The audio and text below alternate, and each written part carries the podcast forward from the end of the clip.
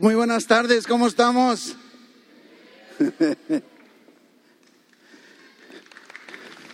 ¿Ya saludó a la persona que tiene a un lado? Porque luego somos muy dados a,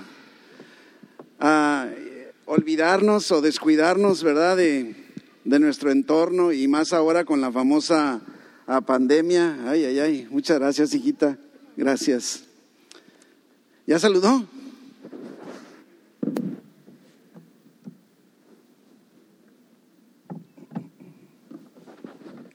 Padre, te damos muchas gracias, Señor, por la oportunidad que nos das de festejar a los maestros, mi Dios, que siembran vidas, siembran tu palabra. Gracias, Dios, por sus vidas, levantando a través de la enseñanza en la iglesia nuevas generaciones que te den honra y gloria, Padre. Y ahora conforme entramos al tema del sermón de hoy, Señor, que tu Espíritu Santo remueva todo cansancio, toda apatía, toda indiferencia toda crítica. Nos declaramos corazones dispuestos, mi Dios, para recibir tu palabra que nunca vuelve vacía y siempre cumple el propósito para el cual tú la envías. Envía tu palabra. Ministranos, Espíritu Santo, enséñanos, transfórmanos. En el nombre de Jesús. Amén. Amén, amén, amén. El día de hoy el, tema está titulado La encomienda y vamos a estar hablando acerca de las generaciones. Ah, el domingo pasado la temática giró alrededor de la bendición, ¿recuerdan? ¿Sí? ¿Quién estaba aquí el domingo pasado? Sí, los demás se lo perdieron, ¿verdad? y acabamos de escuchar el, versículo clave del tema de hoy que es el versículo de la semana que estarán ustedes en casa estudiando, leyendo, reflexionando. Es el Salmo 145 en el versículo 4, ¿verdad? Salmo 145, 4 y dice, generación a generación celebra tus obras y anunciará tus poderosos hechos.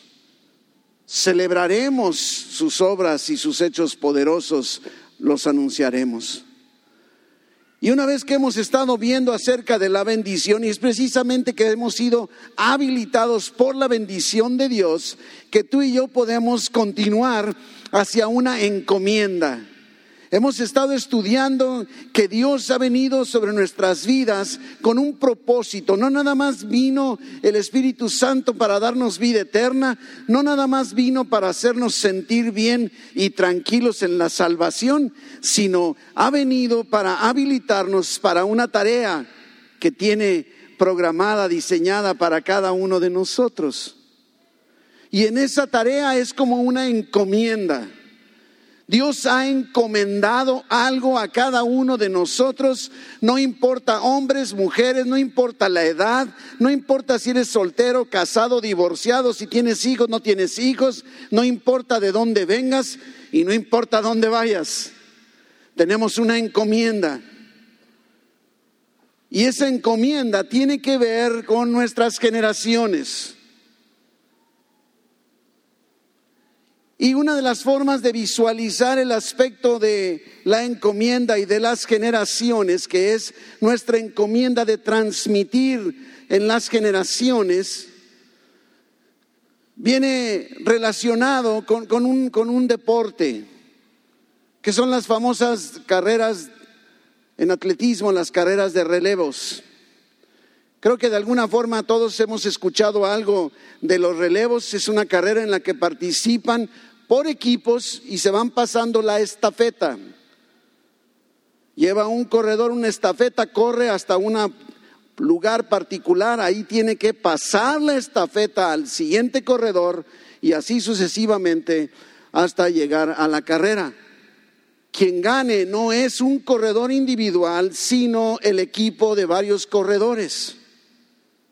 Y además, la estafeta no se puede pasar en cualquier lugar o cualquier momento de la carrera. Hay un espacio de tiempo, un espacio de lugar en la pista en donde se puede hacer y si no se hace, está perdida la oportunidad. Qué bueno que Dios es Dios de oportunidades. Y las oportunidades, aunque las perdamos, siempre las tenemos. Es que, pero lo que sí puede ser es que si fallamos en pasar la estafeta a las generaciones en tiempo o en forma, entonces corremos el riesgo de que nos cueste la carrera, aun y cuando no estamos hablando de nuestra salvación. Recuerdo que allá en, en 1996, en donde creo que ninguno de ustedes había nacido todavía, los Juegos Olímpicos en la ciudad de Atlanta, hubo, hubo un comentario, hubo una noticia muy fuerte en esos Juegos Olímpicos del 96 porque el famosísimo corredor norteamericano Carl Lewis, habiendo ganado nueve medallas de oro en atletismo, e, era, era, el corredor más veloz de todo el equipo, inclusive podían afirmar que era el corredor más veloz del mundo. Y, hubo una, una, falla de logística por parte de él, por parte del entrenador, de los manejadores y todo, al grado que decidieron que no podía participar en la carrera de relevos en aquella ocasión. Así que en aquella noche el, el, equipo norteamericano entró a la carrera de relevos y, y este, este Carl Lewis no pudo competir. Y en un momento, mire, dice, dice la noticia que en un microsegundo de retraso en el paso de la estafeta, Estados Unidos, que tenía los corredores más veloces del mundo, acabó quedando en segundo lugar y lo vencieron, lo, fueron vencidos por el equipo canadiense. Un microsegundo. Es fundamental que comprendamos que Dios nos da oportunidades una y otra vez, pero tenemos que estar buscando esas oportunidades y no vaya a ser que por un microsegundo fallemos en pasar la estafeta a las siguientes generaciones. Inclusive ha habido otras ocasiones, en otras Olimpiadas, en donde el equipo norteamericano, también de atletismo, nada más que en el lado de las mujeres, perdieron y quedaron en tercer lugar precisamente porque se les cayó la estafeta en uno de las pases de estafeta, precisamente. Y la vida cristiana es como una carrera de relevos, en la que una generación le pasa la estafeta de la verdad de Dios a las siguientes generaciones. Papá, mamá, me refiero, papás, tenemos la responsabilidad de pasar la estafeta de nuestra fe a nuestros hijos, a nuestros nietos, a nuestros bisnietos y mientras estemos vivos a lo que siga viniendo. Es una responsabilidad que Dios nos ha dado. Es la encomienda. Una encomienda. Pasar la estafeta espiritual y viene, viene a, mi mente la vida de Abraham. y, me voy a particularmente al capítulo 25 de Génesis. Capítulo 25 de Génesis y Abraham está llegando al final de sus días. Abraham ya está, tiene 175 años de edad. Yo voy a cumplir en este mes 68 y a veces me cuesta trabajo levantarme. 175 años, ¿sí? Llevaba viviendo en la tierra prometida, cerca de 100 años. Su esposa Sara, a quien amaba tanto, llevaba 38 años de haber fallecido. Y el adolorido y dolido y sufrido Abraham se volvió a casar. Se casó con una mujer llamada Setura. Con Setura tuvo seis hijos. Es que tuvo los seis hijos con Setura, Ismael y e Isaac, ¿verdad? Ocho hijos en total. Y está llegando al fin de sus días. Aquí está narrándonos en Génesis 25 estos acontecimientos. Si se va al versículo 7, Génesis 25, 7, nos dice que estos fueron los días que vivió Abraham, 175 años, y exhaló el espíritu y murió Abraham en buena vejez, anciano y lleno de años y fue unido a su pueblo. Yo quiero que veamos, antes que otra cosa, unido a su pueblo. ¿Cuál pueblo? Tenemos que vernos así. Mi hermano, no vives una vida aislada. Aunque todavía no tengas hijos, aunque todavía no estés casado, aunque te consideres, no podemos pensar, el cristiano lo hemos dicho muchas veces, no podemos pensar en una vida cristiana en aislamiento. Abraham, al menos vemos, ya tenía ocho hijos a quien haberles podido transmitir, pasar la estafeta. Era su encomienda transmitir a las generaciones. Versículo 9 dice, y los sepultaron Isaac e Ismael sus hijos en la cueva de Macpela, en la heredad de Efrón, el hijo de Soar Eteo, que está enfrente de Mamre, heredad que compró Abraham de los hijos de Ed. Y ahí fue sepultado Abraham y Sara, su mujer. Creo que mucho de todo esto en el simbolismo de la tierra comprada, de la tumba compartida, se ha perdido en nuestros tiempos el día de hoy. Como que ya no es tan importante la trascendencia. Estamos viviendo alrededor de una sociedad egoísta que solo está pensando en su propio beneficio y no está viendo hacia adelante. El versículo 8 nos dice que murió en buena vejez, anciano y lleno de años. Y me preguntaba yo, o sea, bueno, es lógicamente buena vejez, anciano, pues sí, ¿verdad? Pero, pero lleno de años, yo digo, pues como que, ¿por qué dice tres veces lo mismo, ¿verdad? Yo pues, bueno, se murió viejito, dice buena vejez. Se murió viejito, es anciano. Se murió viejito, lleno de años. ¿Por qué lo dice tres veces? Pero em, eh, tratando de meterme al original en el texto hebreo y luego encontrando otras versiones, por ejemplo, la nueva traducción viviente dice que murió en buena vejez luego de una vida larga y satisfactoria. ¿Podrías decir tú, mi hermano, el día de hoy que has estado hasta ahorita viviendo una vida satisfactoria? ¿Habrá, remordimientos en tu corazón en esta, en esta tarde? En donde puedas decir, si tan solo no hubiera hecho esto, si tan solo hubiera hecho esto otro. Remordimientos, algo que no te deje satisfecho. Mi hermano, nunca es tarde para volver a comenzar. Dios nos ha habilitado, nos da ese poder, esa habilidad para vencer hacia adelante, caminar, enderezar aquello que haga falta enderezar una vida larga, satisfactoria.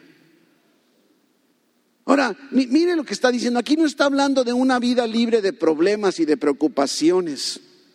Si conocemos la vida de Abraham, allá desde el capítulo 12 del Génesis hasta este versículo capítulo 25, nos daremos cuenta que Abraham tuvo sus dificultades, momentos de duda, de dolor, de miedo, de incertidumbre, de carencia. De problemas por todas partes. Y era en ese momento en el que estaba pasando la estafeta a sus hijos. Ahí están dos de sus ocho hijos. Y lo primero que les está mostrando es la tierra y el compartir una sepultura con su esposa. Está lanzando una encomienda en forma indirecta. Y Abraham, a pesar de todas esas dificultades, fue un hombre que se mantuvo en fe, un hombre de fe, un, corredor que termina su carrera y otro está tomando la estafeta y continúa en la pista. Isaac está tomando la estafeta de su padre Abraham y aun cuando Abraham ahora está en la tumba, la estafeta está en manos de Isaac, su hijo. Y podemos seguir la historia con Isaac y nos daremos que hizo lo mismo y le pasa la estafeta a su hijo Jacob. como que ahora no hemos dado tanta validez a esta encomienda que hemos recibido. Vemos desde Abraham, Isaac, Jacob, José, por generaciones la estafeta se estuvo pasando de uno a otro hasta el día de hoy, desde Macpela hasta cuatro mil años hasta el día de hoy aquí en Tijuana. Tú y yo somos producto de esa estafeta, no nada más la descendencia sanguínea de Abraham. Tú y yo, por eso dice la Biblia, espiritualmente somos hijos de Abraham. Estamos recibiendo la estafeta de la fe, la estafeta de la palabra de Dios. Y te diría, ¿qué vas a hacer con ella? Con un microsegundo que te descuides y perderemos la oportunidad de pasar esa estafeta como Dios nos ha encomendado. Es lo que Dios desea tocar nuestro corazón el día de hoy. Adelante en Génesis en el capítulo 28, versículo 13. Mire cómo habla Dios Dios es un Dios de generaciones. Dios habla siempre en generaciones. Dice aquí, Jehová estaba en lo alto de ella, está hablando de la escalera, el cual dijo, yo soy Jehová. Me llama mucho la atención porque ahí puede decir, sabes que yo soy Dios, punto. Yo soy Jehová y ya, o sea, ¿quieres saber otra cosa? Pero siempre que se presenta, lo maneja en términos generacionales.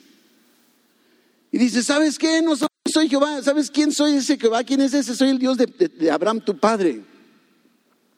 Soy el Dios de Isaac, tu hijo. Soy el Dios que les ha dado a ustedes esta tierra. Y te la voy a dar a ti y a tu descendencia, a todos aquellos a los cuales estarás pasando la estafeta, Jacob. Una y otra vez Dios identificándose como un Dios de generaciones. Abraham le creyó a Dios. Génesis 15, 6 nos dice que y creyó a Dios y le fue contado por justicia. ¿Le puedes creer tú el día de hoy a Dios? El Espíritu Santo te está impulsando en esta tarde a que demos ese paso decisivo, decir, Dios, agarro la estafeta en esta tarde y te creo que puedo transmitir esta o transferir esta estafeta de tu palabra hacia las generaciones que me seguirán. Abraham hasta el último respiro se mantuvo creyendo. Como decía Job, aunque me matare, ahí estoy. Tenemos que tomar esta posición. A pesar de la edad avanzada, supo pasar la estafeta. Inclusive, vaya que tenía algo, algo que pudiera parecer, no sé, no sé si te ha pasado, el otro, el otro día estaba yo acercándome a, un lugar de, no digo para no ser ah, comercial, porque no nos han pagado las regalías, ¿verdad? Pero me acerqué a un lugar que venden hamburguesas y, y me acerco y le digo, señorita, quiero una, un paquete, un paquete número fulano. Y, y entonces me dice, claro que sí, señor, este, le voy a hacer descuento de tercera edad. Y, le dije, señorita, por un lado me halaga, pero por otro lado me pega un fregadazo. ¿por qué? Le digo, porque qué bueno que me haga el descuento, pero oiga, se nota que soy tercera edad, pues, de alguna manera, no, sé, creo que es bien importante.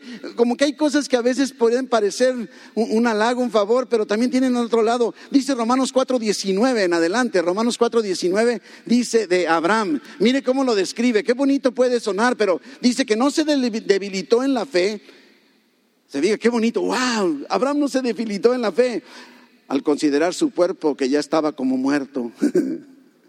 ¿Se fija? Siendo de casi 100 años, o la esterilidad de la matriz de Sara. Tampoco dudó por incredulidad de la promesa de Dios, sino que se fortaleció en fe, dando gloria a Dios. Mi hermano, lo que más vale de lo que puedes pasar a tus generaciones es tu fe en el único Dios verdadero que puede santificar esa estafeta tuya el día de hoy. No importa la estafeta que recibiste, ¿sí? Termina Romanos 4:21 diciendo plenamente convencido de que también era poderoso para hacer todo lo que había prometido. ¿Crees eso de Dios? Muchas veces nos preguntamos por qué Dios escogería a Abraham y no a alguien más. ¿No te has puesto a pensar? a mí me han preguntado, ¿por qué no escogió a alguien de otra parte? ¿Por qué Abraham? O sea, pudo haber escogido a cualquier persona del planeta en ese entonces, quien estuviera, pero ¿por qué Abraham? Y la respuesta nos las da la misma Biblia. Qué bonito que cuando tenemos interrogantes podemos encontrarlas en la Biblia, ¿verdad? Génesis 18, 19 nos dice, de alguna forma, creo yo, nos da Dios la respuesta, ¿por qué Abraham fue el seleccionado? Lo tengo ahí subrayado en mi Biblia. Tiene mucho que ver con las generaciones. De nada sirve que, que, seamos salvos para quedarnos con la salvación y atesorarla aquí hasta el día de nuestra muerte. Dice Génesis 18, 19, porque yo sé, y está hablando Dios, Dios está calificando a Abraham. Y Dios dice, yo sé que Abraham mandará a sus hijos, y no solo a sus hijos, sino a su casa, o sea, está hablando hasta de sus empleados, de su servidumbre. Dice Dios, yo sé que Abraham mandará a sus hijos y a su casa, ¿verdad? Después de él, que guarden el camino de Jehová haciendo justicia y juicio para que haga venir Jehová sobre Abraham lo que ha hablado acerca de él. Ese es el punto. Tenemos que darnos cuenta, tenemos una encomienda. Vamos poniéndola en práctica. Mi hermano, agarra la estafeta de tu fe. No importa si es una fe pequeña, no es una fe, no importa si es una fe de un día, de dos días, de una semana, no importa. Es la estafeta de la fe, es la estafeta de la palabra de Dios, es la estafeta del testimonio de un papá, de una mamá, buscando, con todos sus batallares, buscando la dirección de Dios en todo.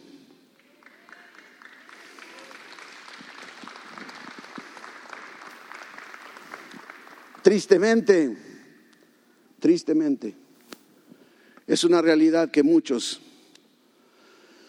por las razones que sean, han soltado la estafeta, la han dejado caer. Miren lo que dice el libro de Josué en el Antiguo Testamento, Josué capítulo 24, versículo 31.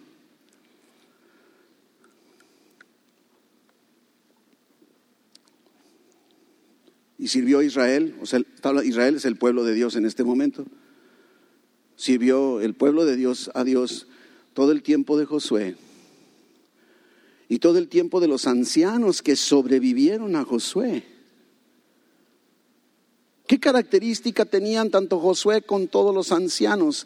Que sabían todas las obras que Jehová había hecho por Israel. Habían visto sus maravillas. Qué bonito decir, wow.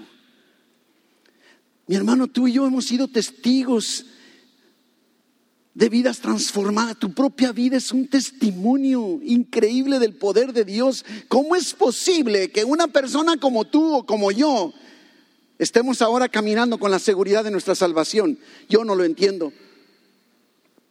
Pero es el poder de Dios y puedo transmitir eso a mis hijos, a mis nietos, y en un futuro a mis bisnietos y hasta que Dios me llame a su presencia. Y tú también. Si nos adelantamos ahí después de, de, Josué, vámonos al libro de jueces en el capítulo 2, ahí adelantito unas cuantas páginas, Josué, digo jueces capítulo 2, versículo 7. Mire lo que sucedió. Aquí está Josué, los líderes, los ancianos están así, wow, viste todo lo que hizo Dios. Vimos cómo abrió el mar y pasaron en seco y nos alimentó del maná del cielo y las codornices y la columna de fuego en la noche, la nube que nos cubría de día. ¿Te acuerdas todo lo que hizo? Nos dio agua de la roca y nunca nos soltó. Nuestras ropas nunca envejecieron. El mismo zapato con el que salimos, ese sigue funcionando. Nunca nos faltó nada. ¡Wow, wow! Y aquí podríamos estar como iglesia. ¡Wow, qué lindo es el Señor!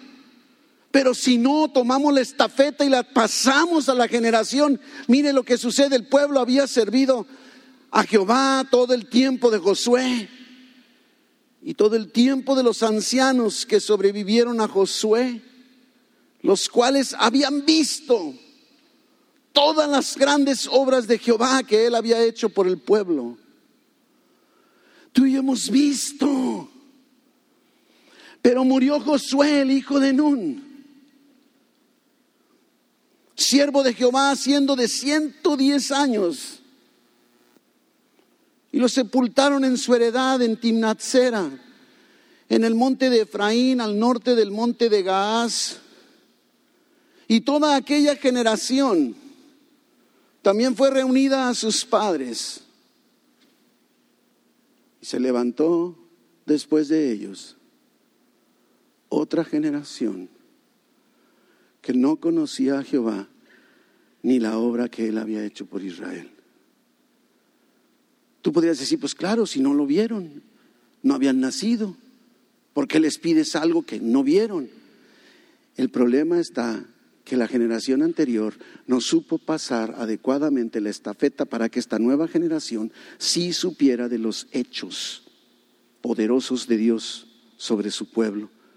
Y tristemente los siguientes versículos nos, nos dicen que el pueblo de Dios dejó a Dios, hicieron lo malo y siguieron a, a dioses falsos. Creo que nadie de nosotros quisiéramos eso para nuestra generación venidera, ¿verdad que no? Yo no quiero que mis hijos dejen a Dios. Yo no quiero que mis hijos hagan lo malo y busquen dioses falsos. ¿Tú sí? Aunque no tengas hijos todavía. Tenemos que saber pasar la estafeta. Y esta generación falló, esta de, la, de jueces. Pero San Pablo no va a ser de esas generaciones que fallan. Nosotros estamos desde hoy en el nombre de Jesús tomando la estafeta del Evangelio para transmitirlo a nuestras generaciones. ¿Está conmigo? También otro pasaje vemos al rey Ezequías. Viene el profeta Isaías y le lanza una palabra profética al rey. Dice que le dijo, oye, palabra de Jehová, me refiero a Segundo de Reyes capítulo 20, versículo 16. Segundo de Reyes 20, 16. El versículo 17 dice, aquí vienen días en que todo lo que está en tu casa y todo lo que tus padres han atesorado hasta hoy será llevado a Babilonia sin quedar nada, dijo Jehová. Ezequías está recibiendo dos malas noticias. La primera, no va a quedar nada de todo lo que tienes, todo va a ser llevado a Babilonia. Pero mira el versículo 18, segunda mala noticia. Y de tus hijos, que saldrán de ti. Podríamos decir en la ilustración de lo que estamos viendo hoy, a quienes debes pasarle la estafeta, que habrás engendrado, tomarán y serán eunucos en el palacio del rey de Babilonia. Esa es la segunda mala noticia para Ezequías. Tus hijos serán tomados como eunucos para los babilonios. Eso significaba en aquel entonces un eunuco era tomado y era castrado. No podía tener hijos ya. Le estaban diciendo a Ezequías, ¿sabes qué? No solo te vas a quedar sin nada, sino que tus hijos no podrán seguir procreando hacia abajo porque van a ser inutilizados en ese aspecto te vas a quedar sin nada y no tendrás descendencia después de tus hijos. Es una palabra profética, todavía no ha sucedido. Ezequías tiene una oportunidad de decir, nombre de veras, y creo que es lo que está haciendo el Espíritu Santo con nosotros hoy. No nos está amenazando con esto, pero sí nos está advirtiendo, ponte las pilas, agarra la estafeta, prepárate para transmitirla a tus generaciones. Pero miren lo que hace Ezequías. Y es algo que no debemos hacer tú y yo. Versículo 19, segundo de Reyes 20, 19. Entonces e-, Ezequías le dijo a Isaías, la palabra de Jehová que has hablado es buena. Yo, yo, me pregunto, ¿qué tiene de bueno? Que te van a quitar todo y tus hijos no van a poder tener hijos. O sea, ¿tiene algo de bueno eso? Dice, la palabra de Dios es bueno, buena y nos explica por qué la calificó como buena. Dice, al menos habrá paz y seguridad en mis días. Como diciendo, ¿qué me importa hacia adelante? ¿Qué me importa si mis hijos no van a tener un penny? ¿Qué me importa si voy a tener hijos? Al menos ahorita, mientras tanto, yo voy a estar bien. Esto no debe ser nuestro corazón. Y, y lo declaro en el nombre de Jesús, no lo es en nosotros como pueblo de Dios. Oiga, buena, buenas noticias. Dice, claro, porque a mí no me va a pasar nada. A mí eso no me va a tocar. Qué buena noticia. Yo no voy a experimentarlo. A mí no me van a quitar la virilidad, ¿verdad? ¿Cómo es posible? Solo se conformó Ezequías con que él estaría bien, al menos en su tiempo. Muy egoísta, solo pensando en él. Y muchos así actúan y piensan, aunque sea en forma inconsciente. Y se les cae la estafeta antes de pasarla esa estafeta de la palabra de Dios, el testimonio de Dios, leído, experimentado personalmente, vivido. Por eso nos dice que la palabra de Dios es viva y eficaz. No estamos sobre palabra muerta. Y la instrucción que Dios dio a su pueblo y nos ha dado desde el Antiguo Testamento, Deuteronomio, en el capítulo 4, versículo 9 Dios está diciendo, guárdate y guarda tu alma con diligencia para que no te olvides de las cosas que tus ojos han visto, ni se aparten de tu corazón todos los días de tu vida. Podríamos decir como la generación de Josué. Antes bien, las enseñarás a tus hijos y a los hijos de tus hijos. Es nuestra encomienda. Es lo que tenemos que hacer tú y yo, pasar la estafeta a las generaciones. Pablo, en el Nuevo Testamento, el apóstol Pablo, me gustan las dos cartas que le escribe a Timoteo. Timoteo era un pastor jovencito. Y en la segunda carta que le escribe, en el capítulo 1, versículo 5, hace mención de un pase de estafetas. Y, me da gusto que este pase de estafetas no contempla solo a los varones como hemos estado viendo, sino aquí está hablando de mujeres también. Mamá, mujer, tú también tienes la estafeta en la mano. ¿Qué vas a hacer con ella? Segunda Timoteo 1.5 dice, trayendo a la memoria, le está diciendo, Timoteo, trae a la memoria la fe no fingida que hay en ti ¿De dónde salió esa fe no fingida que hay en ti, Timoteo? Es la misma que habitó primero en tu abuela Loida y en tu madre Eunice, y estoy seguro que en ti también. Loida, la abuelita de Timoteo, y luego Eunice, su mamá, le pasaron la estafeta de una fe no fingida, al grado que Pablo puede decir, aquí la estoy viendo en ti, aunque no conozco a tu abuela y a tu mamá. Que tus hijos puedan dar testimonio de esta fe, aunque no te hayan conocido a ti, y que puedan decir con solo verte a ti, puedo imaginarme cómo eran tus antecesores, cómo eran tus padres, tus abuelos, tus bisabuelos y tus tatarabuelos. Este es de lo que se trata en el pase de la estafeta. El es Pablo, eh, digo, Pablo sigue enseñando a Timoteo a pasar la estafeta. Y entonces le dice en el capítulo 2, versículo 2 también de Timoteo, segunda de Timoteo, dice, lo que has oído de mí ante muchos testigos, esto encarga a hombres fieles que sean idóneos para enseñar también a otros. ¿Sabías que eso tiene que ver con nuestra misión? ¿Sabías o no te acuerdas cuál es la misión de San Pablo? Transformación. Como si le dijera, Timoteo, recibiste algo de mí. Recibiste la palabra, recibiste la enseñanza, recibiste la fe. Ahora sé fiel en pasarlo a otros que sean capaces de pasarlo también. Tenemos que pasar esa estafeta para que nuestras descendencias, nuestras generaciones al recibirlo sepan que pueden también pasarla adelante. Una encomienda. ¿La aceptas o la rechazas? El éxito de una carrera de relevos está determinado por la participación de cada uno de los corredores al pasar la estafeta. Hay una ventana de tiempo para pasar la estafeta en la carrera, como lo dije al principio.